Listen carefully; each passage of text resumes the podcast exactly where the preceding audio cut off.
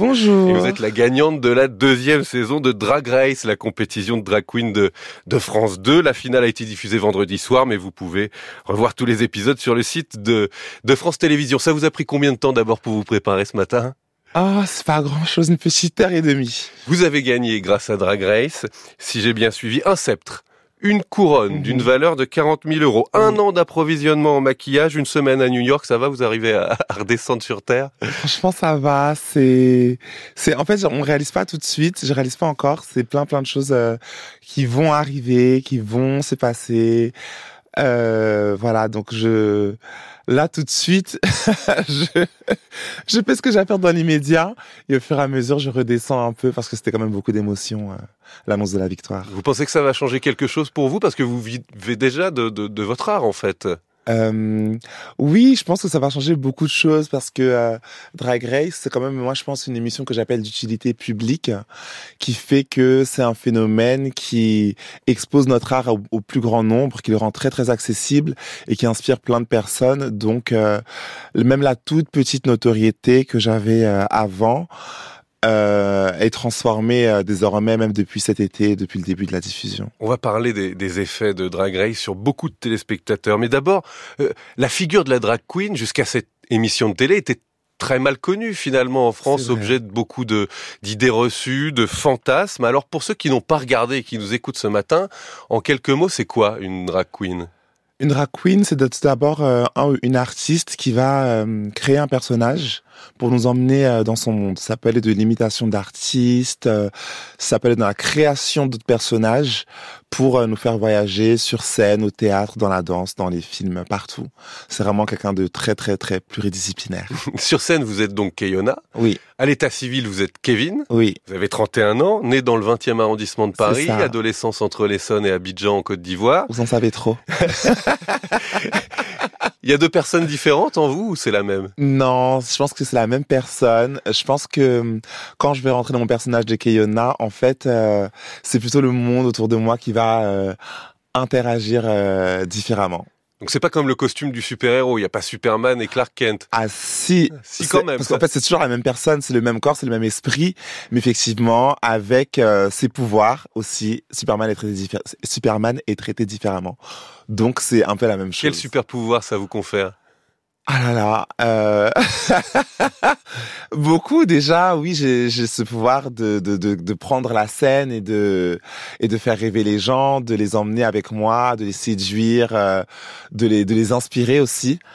Donc euh, c'est toutes ces choses là que le que le drag me permet de faire que je pourrais pas faire à l'état civil parce que c'est beaucoup moins intéressant.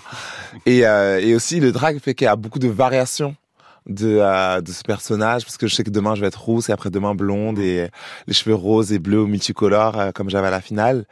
Mais euh, le drag c'est un c'est un, une armure de super-héros mmh. qui permet vraiment de faire euh, plein de choses par exemple qu'on n'oserait pas peut-être. Vous venez euh, plus précisément d'un courant particulier. Oui. C'est le mouvement ballroom. Yes. yes, indeed. indeed. Est-ce que vous pouvez nous expliquer? Euh, alors le milieu ballroom, c'est un milieu qui vient euh, des États-Unis. Donc voilà, à l'intérieur de la communauté LGBT, les communautés euh, noires et latinas qui étaient encore discriminées à l'intérieur de la communauté LGBT ont créé leur propre mouvement, leur propre compétition et de, là est la scène ballroom euh, avec plein de catégories différentes, avec la danse, la mode et le, beauty, le face ou le corps. Et euh, donc moi, je viens de ce milieu-là, c'est là où j'ai commencé le drag. Vous parliez tout à l'heure des effets positifs de cette émission. Les audiences sont encore excellentes cette année. Quand vous entendez que l'émission permet, que vous permettez à des jeunes euh, homosexuels, trans, de, de commencer à vivre en paix avec eux-mêmes et avec leurs proches, qu'est-ce que ça vous fait ça? Euh, ça, ça fait super plaisir parce que hum, bah moi, je voulu avoir ça euh, un peu plus tôt dans mon adolescence, par exemple, que avoir été exposé à ça plus tôt, parce que je pense que hum, nous, on le fait avec énormément de passion et de plaisir de, de filmer cette émission, de, de, faire la compétition et tout ça, mais on se rend pas compte dans l'immédiat de, de la portée que ça peut avoir. Et je pense que c'est hyper important que ça existe parce qu'effectivement, je reçois jusqu'à maintenant énormément de messages de jeunes, de moins jeunes qui me disent, euh, ou même de très très très jeunes, euh, via les parents qui me disent voilà, euh, ma fille, mon fils vous adore, euh, vous êtes vraiment un exemple, continuez, vous vous envoyez des messages en fait de avec la sororité, la bienveillance qui est dans l'émission. On envoie des messages que oui, on peut se lancer des pics on peut être dans une compétition, mais on peut aussi beaucoup s'aimer. Vous étiez 11 candidates, il y avait, euh, pour en citer quelques-unes, Sarah Forever, Mami Wata. Euh, certaines d'entre elles ont, ont, raconté les humiliations, la dépression, les violences, le lien rompu avec la famille. Alors vous, vous dites que ça a été beaucoup moins douloureux, mais vous racontez quand même le jour où vous avez mis pour la première fois le costume, où vous êtes maquillé pour la première fois, vous dites que ça a été une, une seconde naissance. Absolument. Euh, moi, quand j'ai découvert le drag et que j'ai commencé à m'y mettre vraiment, j'ai réalisé en fait que pour, pour ma part, c'est dans les balls. Quand je participais à un ball, voilà, pas forcément maquillé, mais avec un costume plus ou moins, on va dire, euh, qui s'apparente plus au côté masculin, c'était euh, c'était bien. Mais quand j'ai commencé à participer euh, en Keyona, que j'ai créé Keyona et qui a sorti de plus en plus souvent, il se passait quelque chose de vraiment magique où euh, bon, en fait je commençais à gagner donc j'ai pu lâcher. Non mais vraiment plus sérieusement, il se passait quelque chose de vraiment vraiment magique, quelque chose de magique dans le sens où euh, il y a des choses que que je créais et que je faisais même dans la danse avec mon corps qui ne me, seraient pas venues à l'esprit forcément euh, quand j'étais pas en drague. L'émission a un rôle euh, social quasi politique. Et en parlant de politique, justement, vous aviez euh, été malgré vous au, centre d'une polémique en 2018 quand vous aviez dansé pour la fête de la musique à l'Élysée mhm. euh, avec le DJ Kiddy Smile. Euh, une partie euh, de la droite, de l'extrême droite, avait estimé que votre présence au palais euh, entachait en quelque sorte la, la fonction présidentielle. Vous l'aviez vécu comment à l'époque? Bah c'était drôle. Ah, c'est vrai.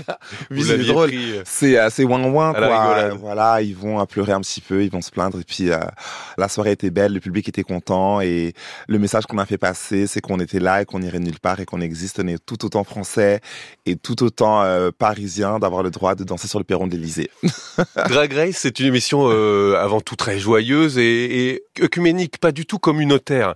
vous remarquez quand même encore une certaine gêne, une timidité de, de personnes hétéros face à vous, qui sont pas euh, habitués à ce genre de spectacle?